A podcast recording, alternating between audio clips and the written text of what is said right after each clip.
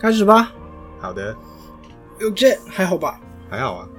怎么了？感觉你对这个案子不太熟，然后又有一点感性，呃我是对我是对那个政府采购法不熟，然后又有一点感性。感性是对啦，那没办法，那毕竟我法律学的不好。没关系，你如果在节目上哭，是一个爆点。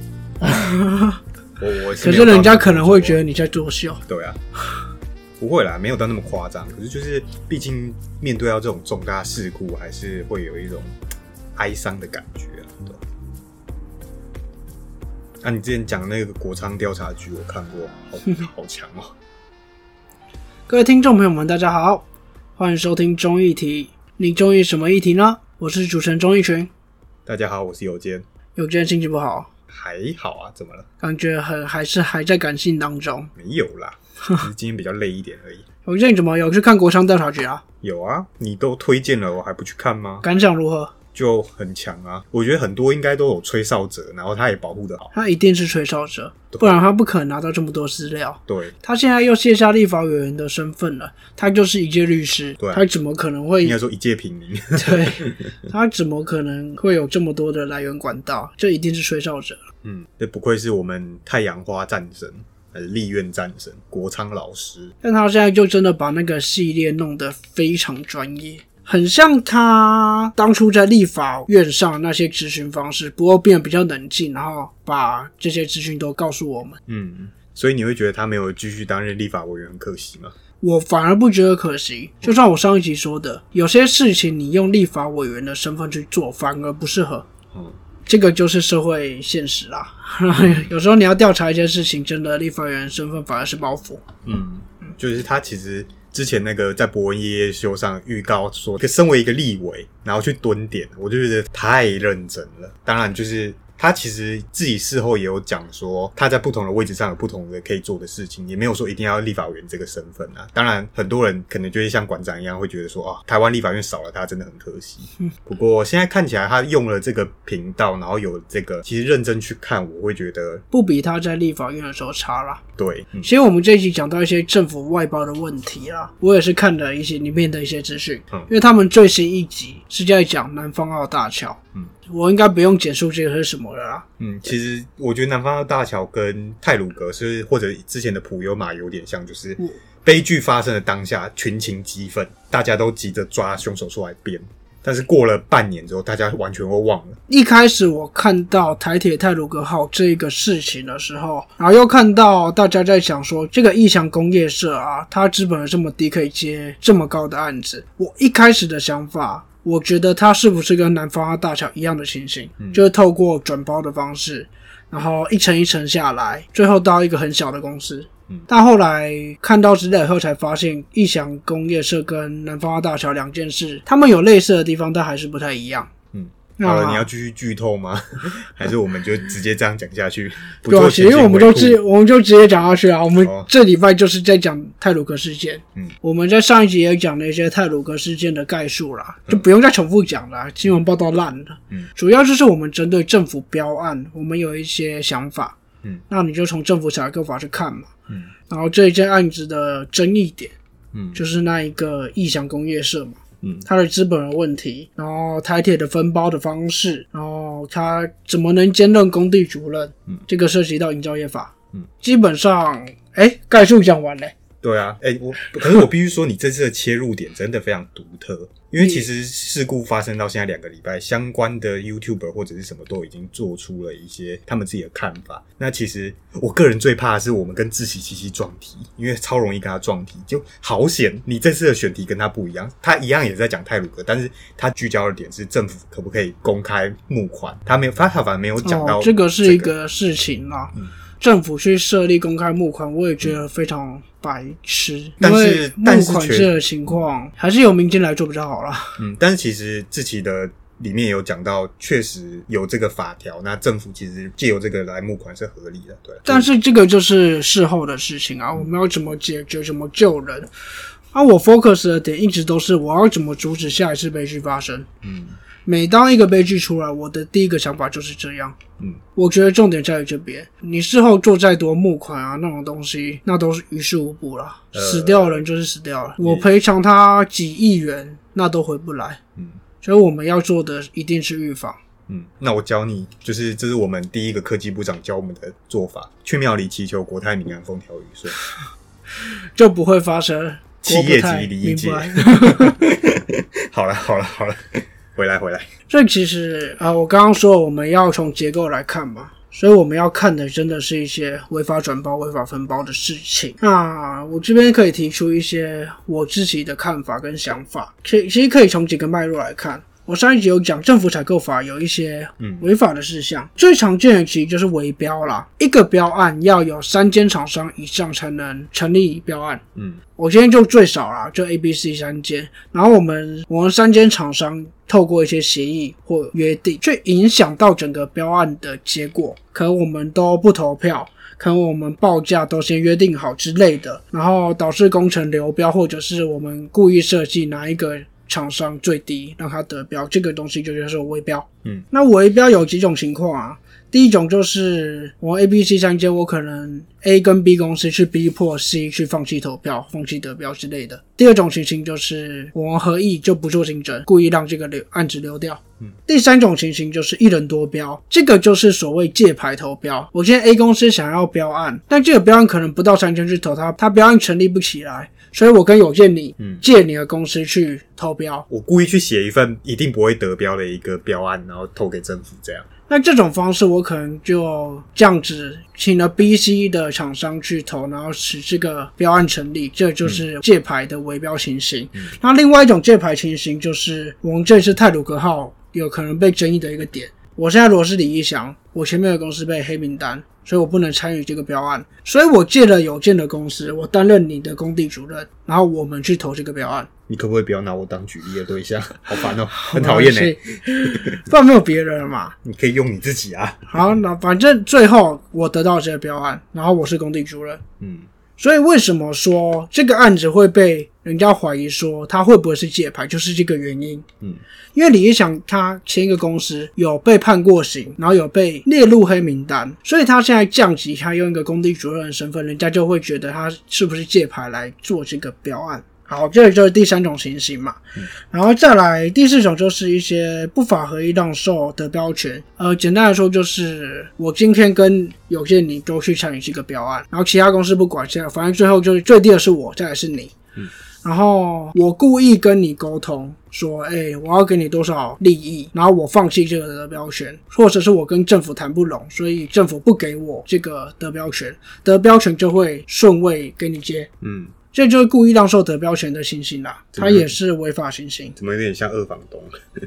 但是呃，刚刚有有见有提出一个说，我如果是不同公司，但其实都是类似的团队，这其实在实务上很常见的是关系企业。嗯我今天开了一间公司，我是负责人，然后可能有件你是经理人，然后有件你那边也有一个公司，你是负责人，我是经理人，嗯，但其实下面的团队是一样的。对，然后你如果关系企业啊，或者是各具独立房人格，因为有一些就是不是关系企业，但是两个厂商有合作或之类的，嗯。然后关系企业还有可能是上下游，反正这些情形啊，只要这些行为人在标案的时候有针对每一间参与标案的厂商去做控制啊，然后去协定价格，然后影响到标案的结果，它就是违法。哦，所以你既然跟我提的，我跟你的关系企业，然后其实团队都一样去投标案，会不会违法？不一定是关系企业。嗯你如果我跟你的公司不是关系企业去投标案，我没有合意，都是违法。你说真的，关系企业或者是数个公司，它可以去参与同一个标案吗？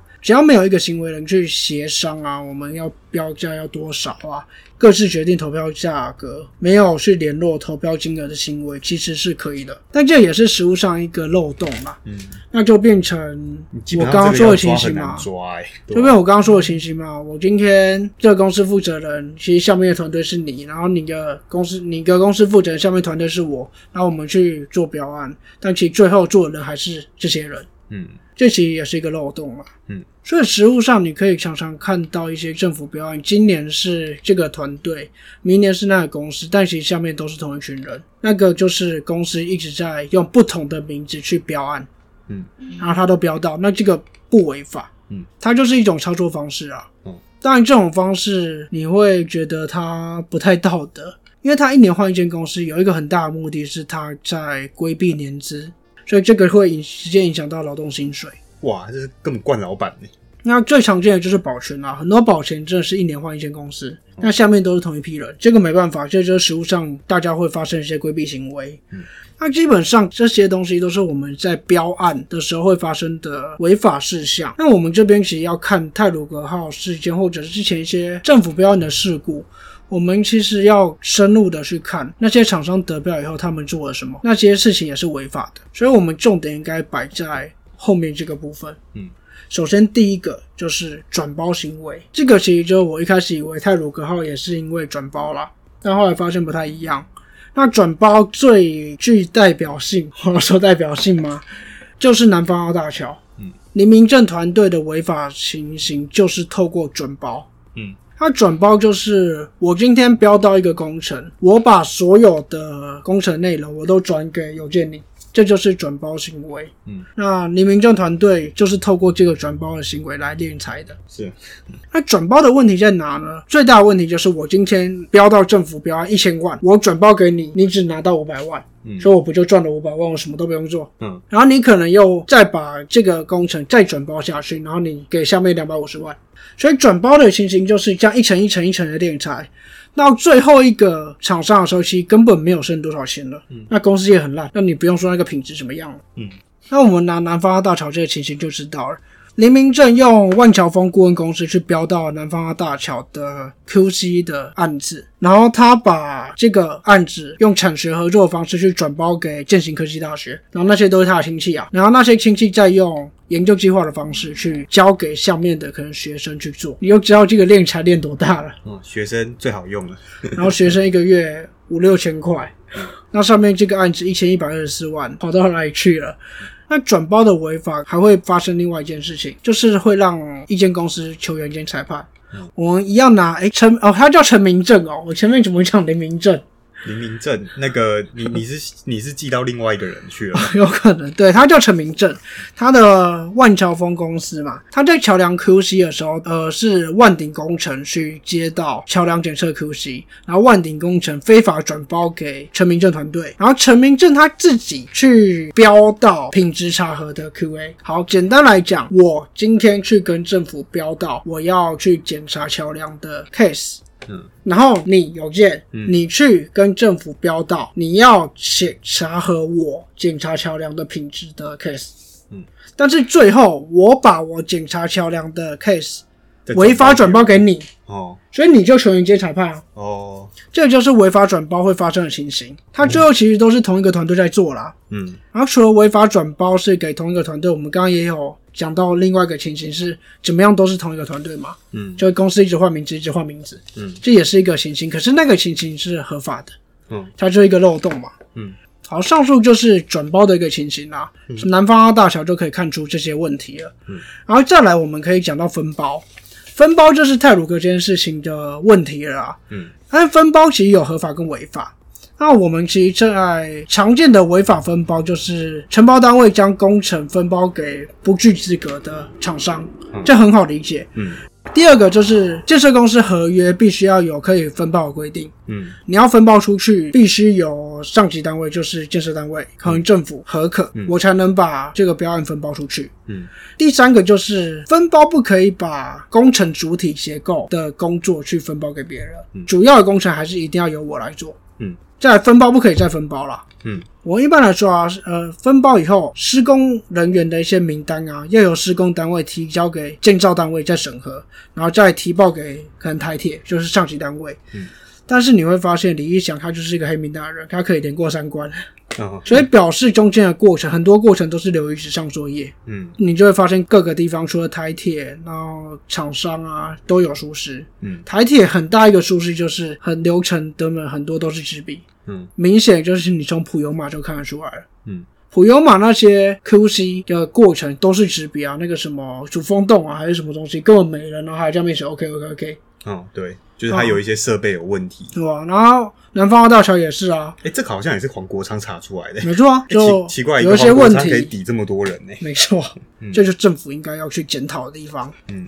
所以这个案子最重要的地方就是在分包的一些问题。嗯，分包它的程序太流于纸上作业，然后李义祥这个分包的厂商是不是借牌来的，这都有待检调单位去调查。那这样我这边其实要区分一下分包跟转包的一些差别啦。在分包的时候，我今天分包工程给你，我们是要负连带责任的。嗯，但我如果是转包，转包本身违法啦。哦，但其实转包我转包给有建宁，嗯，那工程上我跟你不负连带责任。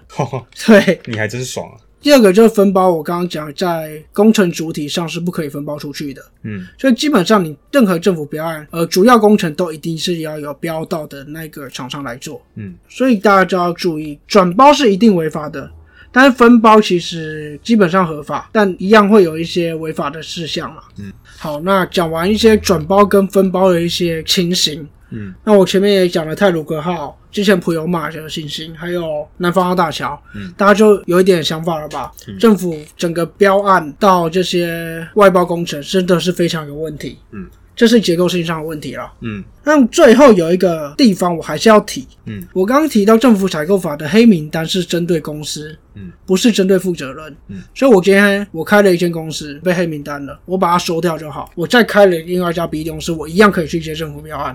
嗯所以我今天说，如果李玉祥不用借牌这种情形，不用去什么当工地主任违反营造业法，他就是用一间新的公司来接这分包，他根本没有问题。嗯，其实这问题可大了嘞，对啊，这才是最大的问题吧？这一点我觉得是政府采购法非常严重的一个漏洞。哦，最后我可以做个结论啊，在这个案子我刚刚说，政府台铁的责任就是政府采购法刚刚的一些问题我讲了，嗯。最重要有一点是很多程序都流于形式了，嗯。然后里面有没有官商勾结我不知道啦，嗯。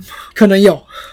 然后那些黑名单不对负责人生效也是一个问题，所以他换个名字就可以再去分包或招标，嗯。这个就是政府应该要去检讨的地方。嗯。包商的责任就问题很多啦，有些包商不道德的去做违法分包，嗯。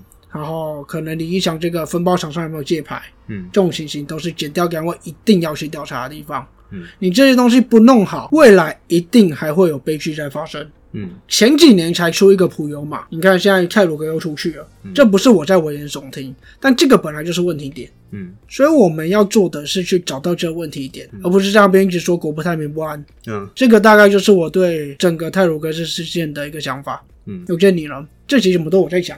因为其实我自己没有去碰触到这一块，其实说真的，我对这一块真的也是很陌生。好啦，那一开始其实我在找资料的时候就看到那个采购法嘛，那其实，在看的时候，很多网友就在那边讲说啊，那个分包，然后下面企业赚不到钱，难怪施工品质差。然后，其实我就是说，台湾有时候就是一定要出了问题才会 才会有想要改进的一些想法或者什么。因为好、啊，假设今天政府采用最低标，然后你就会说企业赚不到钱，所以你只能找你只能找到一些烂的公司来接。好，那今天不采最低标，会不会有另外一个想法？啊、政府浪费公帑，土力厂商。但是说真的，分包跟转包会让下面企业赚不到钱，主要还是我刚刚说的那个情况了。嗯，我违法转包，所以转包给你已经没多少钱了。对啊。那再来就是就是这种发生这种重大公安意外的时候，我们就是要勿往勿重了。可是我们看到比较台湾现在比较悲哀的就是，你看台面上两个主要政党，反正半年以后大家就忘了。对，像当初普悠玛黄国昌战神哎、真的每一集议会我超期待那个影片的就，把那个但到后面也、也就算了。就把台铁局长电到已经我完全没办法回应这样。哦南方澳也是，后面也啊，现在好像也没有人再计较了。陈明正团队现在到哪了，我也不知道。然后一堆人就讲说啊，他那个在作秀，哎、政治不是这样子搞的啊，不是你在那边大吼大叫就可以解决这样。就是你会发现这件事情发生之后，国民党的态度就是无限上纲。民进党好烂，政府好烂。林佳龙下台，你苏贞昌要不要下台啊？林佳龙真的下台了啊，那林佳龙下台之后，他就要求苏贞昌要下台啊。就他就是把这个变成他政治斗争吧啊，。苏我在想，苏贞昌如果真的下台，他接下来一定叫蔡英文请辞。反正就，哎，啊，但是另外一边你看到民进党就是能重则重，再尽量推给全部都推给包商这样子。呃就那台推啊。然后之前普悠玛是推给列车那个列车长，嗯，然后一直推台铁推给员工，现在就是这种情形啦，可悲。那其实我觉得这一次的交通委员会的质询，我会发现民众党跟时代力量咨询真的是比较有内容，就相比国民党，然后国民党那些委员奇怪，怎么用那种骂街式的咨询？什么啊，普悠玛的冤魂还没有安息，泰鲁格就加上去，可不？可是听过这一集小钟你的分析，我觉得这个郑委员讲的有点不太对，应该说南方澳的冤魂还没安息。所以到底这个政府的这个采购或者是发包这些案子，到底要怎么解决，应该才是我们这一次的重点。它真的是结构性问题，而不是你在那边谩骂说什么用那些冤魂那种东西能解决的。嗯，最后最后就是很多人在讲说，哦，台铁这个成就不堪、破体制，应该要赶快推动公司化，要公司化才能解决问题。然后我就觉得，因为毕竟公司化是一件大事，短期间内不容易推动，更何况长期。而且说真的，公司化能解决所有问题吗？我个人觉得还好，因为公司化真的不是万灵药。你像日本的 JR 有些地方公司化，它公司化的结果是什么？偏远路线我全部砍掉，对啊？他就是看盈利嘛。对，但或许他可以用一个方式，就是行政法人，嗯，因为他不用到民营化，但是他用行政法人的方式去执行是有可能的。啊，如果各位听众朋友对行政法的有兴趣，就可以，我可以，我们可以来讲讲看啦。就是其实我说真的，就是这件事发生之后，我觉得各界的反应什么都 OK，但是就是不要用一些很奇怪的一些方式去没有建设性的方式去说这对，很多人一一出事一出事就在那边讲说，哦，我是跑到东南亚吗？这个火车意外不是东南亚这种落后国家才会发生的吗？然后我就想，奇怪，好像就是这到底干这个什么事情？就是因为其实说真的，很多人就在讲说，哦，德国的铁路跟日本的铁路是我们接近的对象。然后立刻就有一个在德国留学的一个学生，他就写了一篇专文，就写说，其实你知道德国三月三十才刚发生。一样的事件，只是没有人伤亡，所以没有爆出来。日本更不用讲，日本的一个企业文化就是一个很扭曲，就是司机委员会为了准点而去超速，那只是因为都没有发生意外，那一发生意外就是最严重的一个脱线事故。所以我觉得一直做一些莫名其妙的批评，其实对这件事情没有帮助。我们要把问题点点出来，嗯而不是无谓的谩骂，说一些有建设性的东西啦。嗯，所以可能国民党到现在还不懂为什么他们民调一直起不来吧？他们可能见猎欣喜，想要抓到一个东西可以痛打执政党很多拳，结果你去看他们在运输委员会里面的质询，这看的就是摇头啊。这大概是我的想法。哦，OK，有件对于那些内容没什么想法，主要是对大家的反应。内容，因为其实就说真的，因为这个整个转包分包那些到底是不是违法，有没有什么那个？说真的，你不是工程专业背景，真的很难。就是你这个，我我觉得这件事情很难解决，就是因为这个是高度专业的一个领域。通常你会搞这一块的，都是有工程背景跟法律背景的结合，我觉得啦。政府标案是现在政府最常在使用的方式啊，嗯不一定是工程，你就算是研究案、民意调查，也都是用这种方式在处理。只是可能民意调查这一块，它不会出什么太大的事情啦，嗯，调查内容可以造假哦，不是啊？对吧？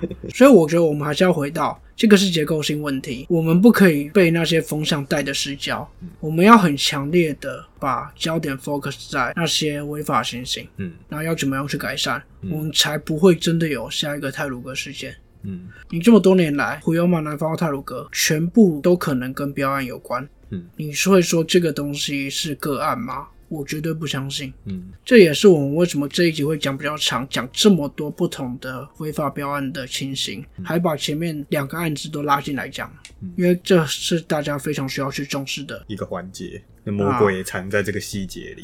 对，那这集也差不多了啦。嗯这集讲的比较多，然后大部分也都我在讲。嗯，这太专业了，我觉得。但我也不是工程专业啦，所以政府采购法方面我也没有太深入的去研究，我只是根据我收集到的资料跟我过去的一些经验，以及一些听到的朋友的口述，针对这个案子去做分析。那可能有一些错误，那一样，请如果听众朋友们有任何意见的话，欢迎回馈给我们。按赞、订阅并分享。好，那我们这时间也差不多了，我们下礼拜要讲的议题，我们再找找看吧。嗯，我们这礼拜就不耽误大家时间，尽快结束，就到这边吧。谢谢。你还要回家？嗯，好，这边是综艺题，我是钟一群，我是有健，我们下次见。拜拜。